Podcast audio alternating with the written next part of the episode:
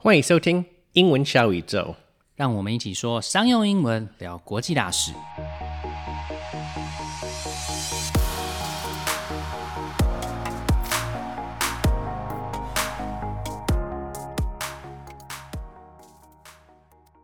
Hi there, loyal listeners. This week, we're going to introduce a new kind of show. While most episodes have centered around the interview with an expert, Nan Quinn and myself had decided to try something a little different this week after seeing the success of our 2021 year end recap show called A Look Back. So, this show marks the first in our Understanding series, in which we take a hot topic in the news and by telling the history, explaining the various issues and viewpoints, and using audio clips from the news and media, we help our listeners understand the topic and the English language and phrases related to it. Wait, Clifford, aren't you just ripping off Vox's explained series? I wouldn't call it ripping it off exactly. More like creatively borrowing it, okay? okay, I guess I'm cool with that then. so, with that out of the way, let's understand our first topic the Ukraine conflict. And just as a note, we started writing this episode before Russia had actually committed to the invasion of the sovereign nation of Ukraine, a blatant violation of international law, which we vehemently condemn. So we've done our best to use the most up to date information, but with a situation this fluid, it will be almost impossible to keep up with everything. This episode was recorded on Monday, February 28th at 7:30 p.m. Taiwan Standard Time, but things may have changed by the time that you hear this. 之前的节目主要是围绕在专家的访谈，那这次的节目呢，我们来尝试一个不一样的形式。我们会用历史不同的观点，还有新闻片段来帮助大家了解国际上的重要议题。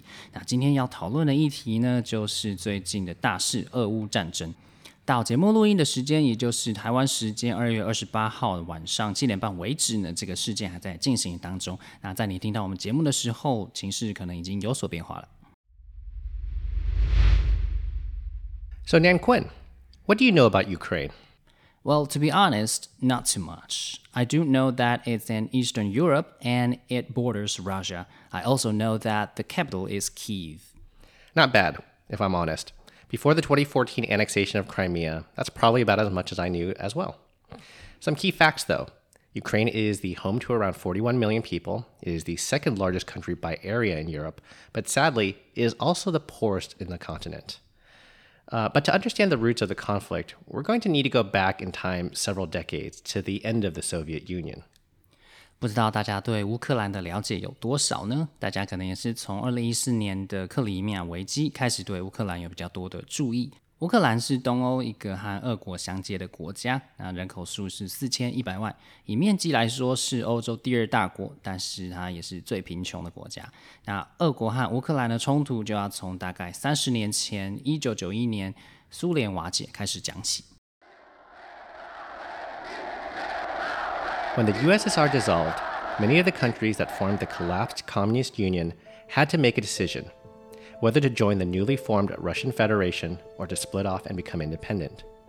Ukraine chose the latter, but there was a major problem. The Soviet Union had stockpiled hundreds of nuclear warheads in the country over the course of the Cold War, making Ukraine the third largest nuclear nation at the time. Neither the Western European nations nor Russia was very comfortable with the idea of a highly nuclearized, independent Ukraine. So, over a series of treaties that culminated in the 1994 Budapest Agreement, which was brokered by the US, UK, and Russia, Ukraine gave up all of their nuclear warheads. The treaty stated that in exchange for Ukraine returning all of its warheads to Russia, the other three nations would guarantee the former Soviet state its security. 当初苏联解体的时候，那些加盟的共和国有两个选择，一个是加入新的俄国，另外一个是独立。当时乌克兰就选择成为独立国家，但是苏联在冷战时期部署的数百个核弹头，让乌克兰成为当时第三大核武国家，这就让西欧国家还有俄国怕怕的。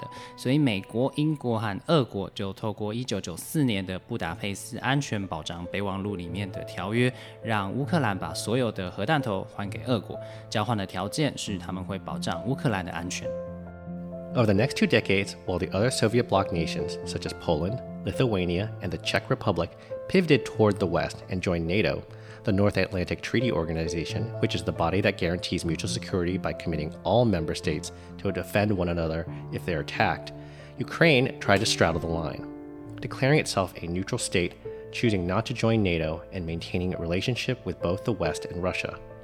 Throughout this period, there were Ukrainian leaders which leaned either towards the West or toward Russia, but overall, things were fairly stable. 在接下来的二十年里面，其他的前苏联成员，像是波兰、拉脱维亚还有捷克，都转向加入北大西洋公约组织，也就是 NATO。那如果被攻击的时候，他们就会保护彼此。那乌克兰想要讨好两边，所以算是中立的角色，他没有加入 NATO。在这段时间里面，乌克兰的领导人有亲西方，也有亲俄的，但大致上来说是蛮稳定的局势。These are the scenes that triggered the breakup of Ukraine. Scenes that have brought the world to the brink of a new Cold War. Unarmed protesters gunned down in the streets by the riot police who were retreating from Kiev's Maidan Square. But the situation really took a major turn in 2013. That year, the Ukrainian president Viktor Yanukovych decided to abandon a deal that was negotiated with the EU for closer economic ties in favor of strengthening the country's relationship with Russia. As a result, protests erupted throughout the country in opposition to the pivot towards Russia. Many of the protesters called for Yanukovych to step down. This would become known as the Euromaidan movement. As a result of escalating violence in early 2014, on February 21st of that year, President Yanukovych called for many powers to be restored to parliament and for elections to be held before the end of the year. However, the very next day, parliament decided to remove Yanukovych from power and set a date for a new election. This turn of events triggered Putin to begin plans to take control of the Crimean Peninsula, a region of Ukraine uh, to the southeast which is home to a majority of Russian supporters.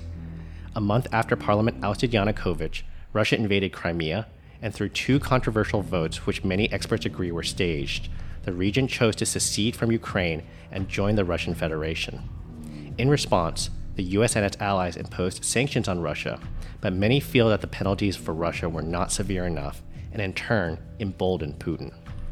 一个重要的转折点是，二零一三年的时候，当时的乌克兰总统 Yanukovych 终止了和欧盟的政治和自由贸易协定，并强化和俄国的关系，这引起了民怨。那亲欧人士也在基辅展开了示威的活动，结果议会决定让 Yanukovych 下台，这就是乌克兰亲欧盟示威运动。这样的结果让普丁开始想要控制乌克兰境内的克里米亚半岛，因为这边是亲俄人士的大本营。那当时俄国透过了颇具争议的克里米亚公投，让克里米亚变成俄国的一部分。美国和友邦呢对俄国实施制裁，但是还是有不少人认为这些惩罚对俄国来说根本不痛不痒，反而让普丁更加的大胆。So, in the intervening years, the majority of Ukrainians began to strongly support a shift in strategy towards Europe and its allies. There was a lot of discussion about the country joining the EU, NATO, or both, but for a variety of reasons, these never came to fruition, although the possibility of joining either was still on the table. However, the consensus is that entry into either organization was still many years away at best. However, all of this chatter about Ukraine pulling away from Russia, a country that many Russians and especially Putin saw as territory that they had historical claim to, was a bridge too far for the Russian leader not to mention Ukrainian membership into NATO, no matter how many years away and how remote the possibility, was considered an act of encroachment and hostility. The stage was set for the situation we find ourselves in today. 在克里米亚危机之后，大部分的乌克兰人是倾向欧洲的。关于乌克兰加入欧盟或是 NATO 有很多的讨论，但是俄国呢，尤其是普丁认为乌克兰本来就是属于俄国的，而且离取得共识还有很大的一段距离。 这些讨论对于俄国来说也都是侵犯他们主权的行为。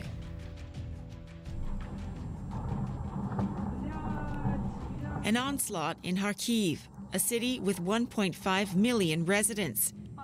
Ukraine says Russia targeted residential buildings with volleys of rockets. People in a maternity ward forced to flee to a bomb shelter. Ukraine's president has condemned the bombardment, calling for it to be brought before an international tribunal. Starting in spring of 2021, Russia started to amass troops on the Ukrainian border. It was the largest such buildup of military personnel since the Crimean invasion. The US and its NATO allies took notice, thinking that this could be the prelude to another attack. 到了二零二一年的春天，俄国开始派兵进驻乌克兰边境，这也是克里米亚危机之后最大规模的兵力集结。那美国和 NATO 也注意到，俄国可能是在为另外一次的侵略做准备。Here's a clip from Jonathan Katz of the German Marshall Fund, a Washington, D.C. think tank, being interviewed on DW News from late April of 2021, talking about the reaction to the Russian troop movements. Um, what does Washington make of the buildup of Russian troops near the border with Ukraine? Well, I think there's a there's deep concern in Washington about the buildup. It's not only uh, on the Donbass, but it's also in the Black Sea, Sea of Azov, Crimea, and I think there's increased concern. And of course, today you saw that the U.S. ambassador is coming back to Washington for consultations. Uh, the U.S. has been very clear about the need to de-escalate this situation. Um, and I think that uh, in Washington, we're taking it uh, taking it very seriously right now. Uh, that this is the biggest military buildup they have seen since 2014, mm-hmm. and I think everybody, including both in Washington, Brussels, and on the European side, is taking it very seriously. De-escalate means to lower the intensity of something. 在二零二一年四月的一段华盛顿 D.C. 智库的访谈里面 ，Jonathan 提到，美国对于俄国这次的军事行动是很密切关注的，也表明希望这样子的情势可以 de-escalate，就是逐渐降温、持续下降的意思，也就是 escalate 的相反。例如，the COVID-19 alert in Taiwan de-escalated from level three to level two after a continuous decline of confirmed infections over the course of a month. 台湾的三级警戒在连续一个月确诊人数持续下降之后，降为两级。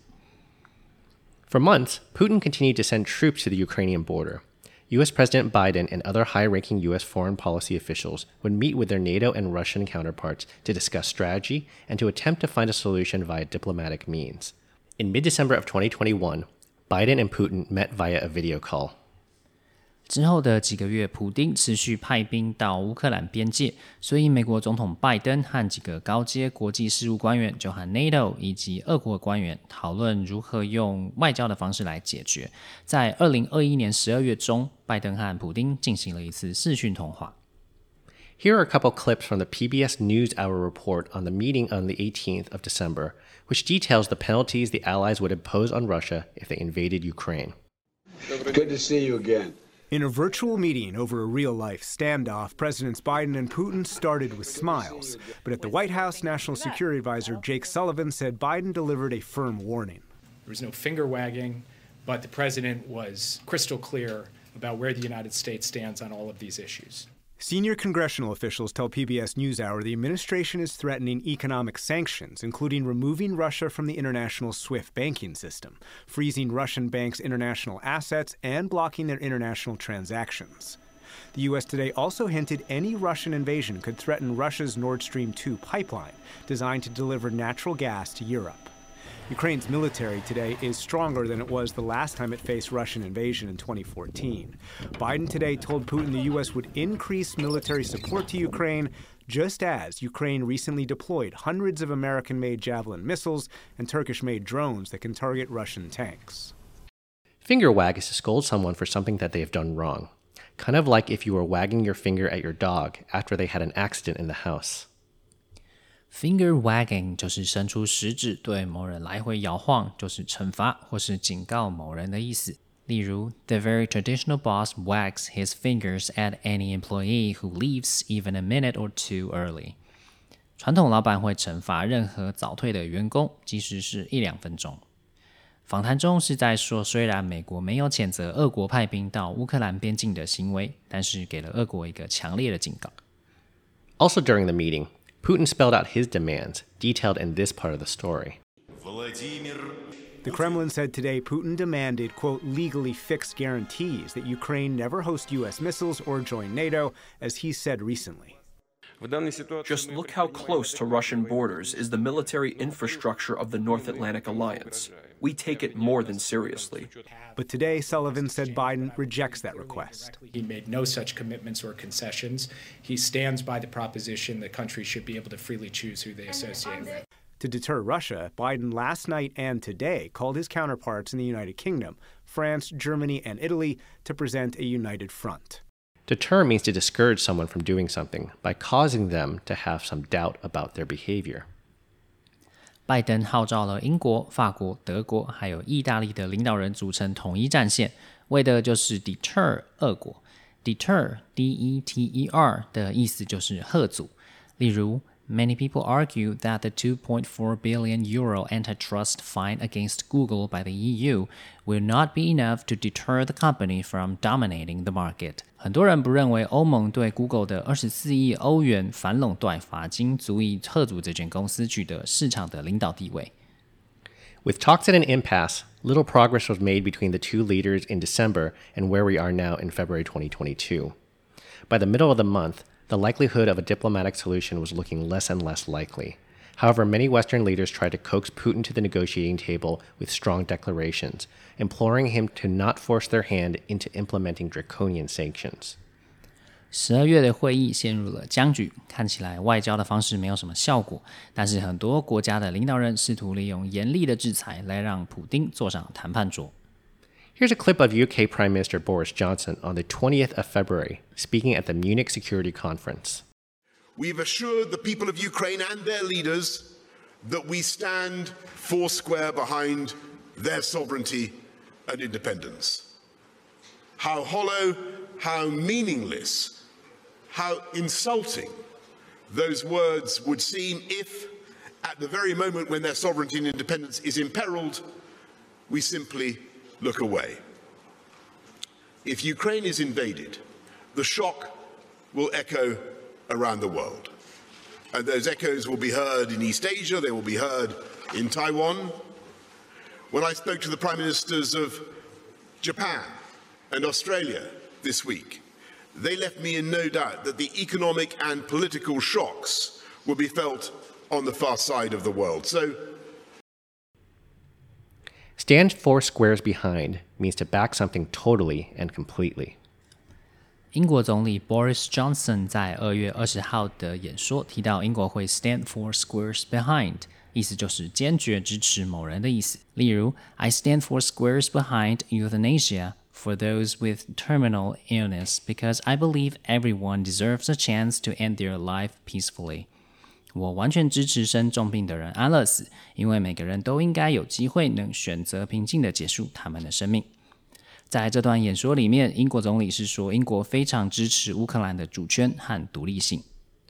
On the 22nd, Putin announced his recognition of the independence of two eastern Ukrainian regions near the border of Russia, Donetsk and Luhansk, areas which were long contentious and, like Crimea, held strong support for Russia. This indirect act of aggression allowed Putin to set the stage for the special military operation that would soon follow. The act was met by the Western allies with a first round of sanctions. 到了二月二十二号，普丁宣布承认两个东乌克兰地区顿内兹克和卢甘斯克的独立。这两个地区都有很多支持俄国的群众，而这个间接的侵略行为就是为了普丁特别军事行动来铺路。这个行动也让西方国家实施了第一阶段的制裁。 Here's US President Biden at the official press briefing on the 22nd of February, where he condemns Russia's actions and announces the retaliatory sanctions. Yesterday, Vladimir Putin recognized two regions of Ukraine as independent states. And he bizarrely asserted that these regions are no longer part of Ukraine and their sovereign territory. To put it simply, Russia just announced that it is carving out a big chunk of Ukraine. This is the beginning of a Russian invasion of Ukraine as he indicated and asked permission to be able to do from his Duma. We're implementing full blocking sanctions on two large Russian financial institutions, VEB and their military bank. We're implementing comprehensive sanctions on Russian sovereign debt. That means we've cut off Russia's government from Western financing.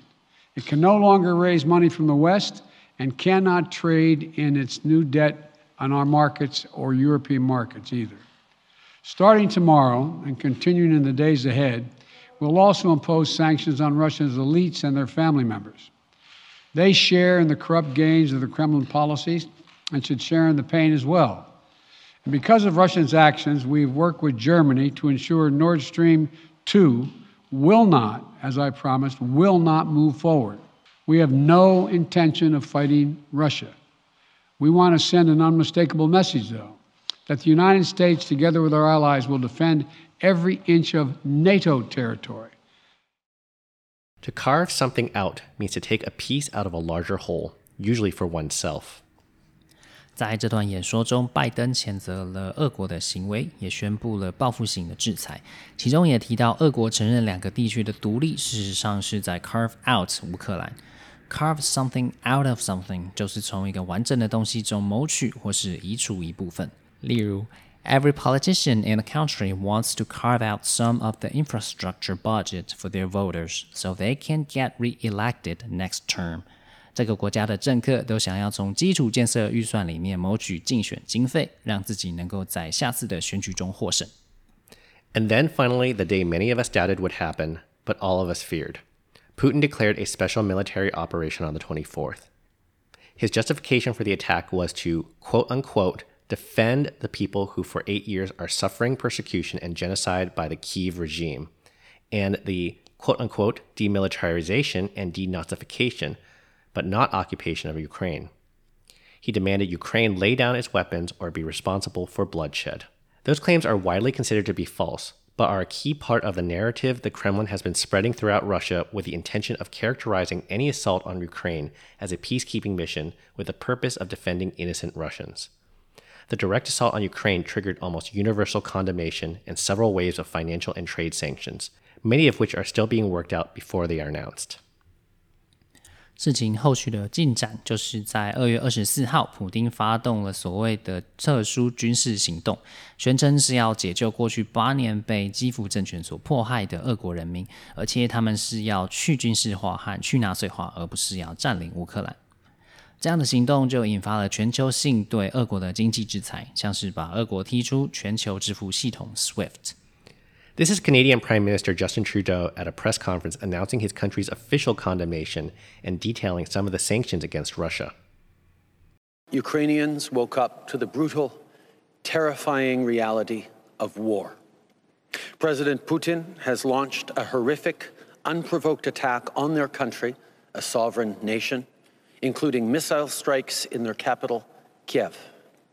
He has needlessly put the lives of innocent people at risk violated Russia's international treaties, and launched the greatest threat to European stability since World War II. Canada is unequivocal in our condemnation of Russia's unprovoked and unjustified attack on the sovereign, democratic state of Ukraine. President Putin's brazen disregard for international law, democracy, and human life are a massive threat to security and peace around the world. We are imposing further severe sanctions.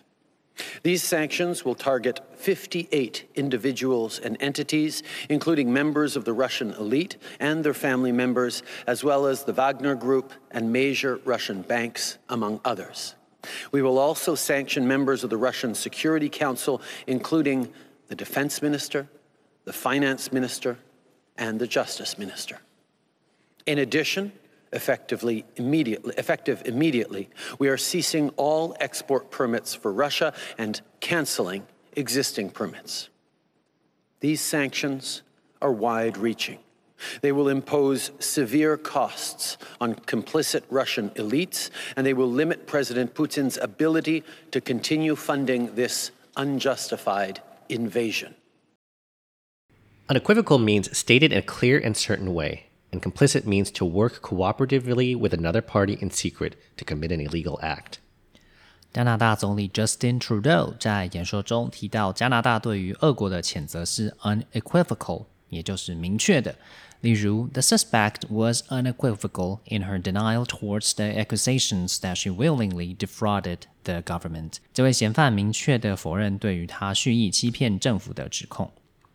演说中也提到，这些制裁涵盖的范围很广，包括 complicit Russian elites，也就是说同谋的俄国精英。例如，there was evidence that suggested that members of Trump's election team were complicit in the release of emails hacked by Russia, but the case was not strong enough to convict anyone. 有证据指出，川普的竞选团队和俄国同谋公开被俄国窃取的电子邮件，但是这些证据还不足以把任何人定罪。Earlier in Ukraine's second city, there were fears that Russia had used cluster bombs, according to military experts. This is a residential area with no military objects. Authorities say shells hit residential buildings, killing a number of civilians. President Zelensky today addressed an emergency session of the European Parliament. I'm happy that we have unified today, all of you, all the countries of the European Union.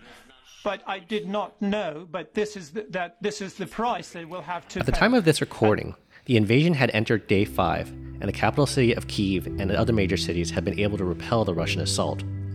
More than 350 civilians have been reportedly killed by the fighting, and the Ukrainian President Volodymyr Zelensky had accepted an offer to negotiate near the country's border with Belarus, although he is quoted as saying, I don't believe in the outcome of this meeting. 到录音时间为止，俄国发动进攻进入了第五天，基辅和其他几个乌克兰主要的城市还在抵抗俄国的进攻，有三百五十位平民在攻击中死亡。而乌克兰总统泽连斯基目前是接受在白俄罗斯边境的谈判，不过他本人是认为这次谈判不会有结果。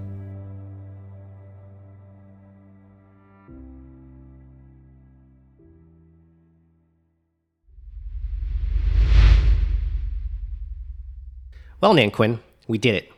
We got through our first explained episode. I think we did all right considering the circumstances. What do you think? I think we did it pretty well.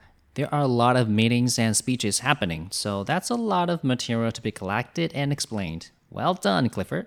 Well done, Nanquin. This situation is still pretty shocking, but it is at least encouraging to see the Ukrainians fight so bravely for their country. From looking at my social media feeds, it seems to have really inspired and unified people from all around the world, and even people of different political beliefs to some degree. How has the reaction been from your friends on social media? Many of my friends and people on Taiwanese social media didn't think that Putin would really initiate the invasion, so they were shocked after the first attack. And it was the only thing we talked about during the lunch break. And just looking at the stock market performance, you can see that the world was not expecting Putin's action. Well, that seems like a good place to end the show. We'll come back in a couple of weeks and examine the sanctions against Russia and how they'll affect the global economy. Let's hope that by then some progress will have been made towards a peaceful end to this senseless violence. Yes, absolutely. 各国对俄国所寄出的制裁和这次事件对于全球经济的影响如何呢？我们之后再来为大家整理。希望今天在大家学英文的同时，也了解了俄国和乌克兰之间的过去和现在。如果喜欢我们节目的话呢，不要忘记追踪、留言和分享哦。英文小宇宙，我们下次见，拜。晴雨英文 Apex Language 提供完全客制化的企业或一对一的专业英文训练。不论你需要的是商用英文课程、团队职场力工作坊、面试，或是专业写作服务，都可以上晴雨英文的网站 triple w dot apex 横线 l a n g dot com，或是 Facebook 搜寻 Apex Language 并留言给我们，让我们帮你量身定做你所需要的服务，加强英文实力，提升职场竞争力。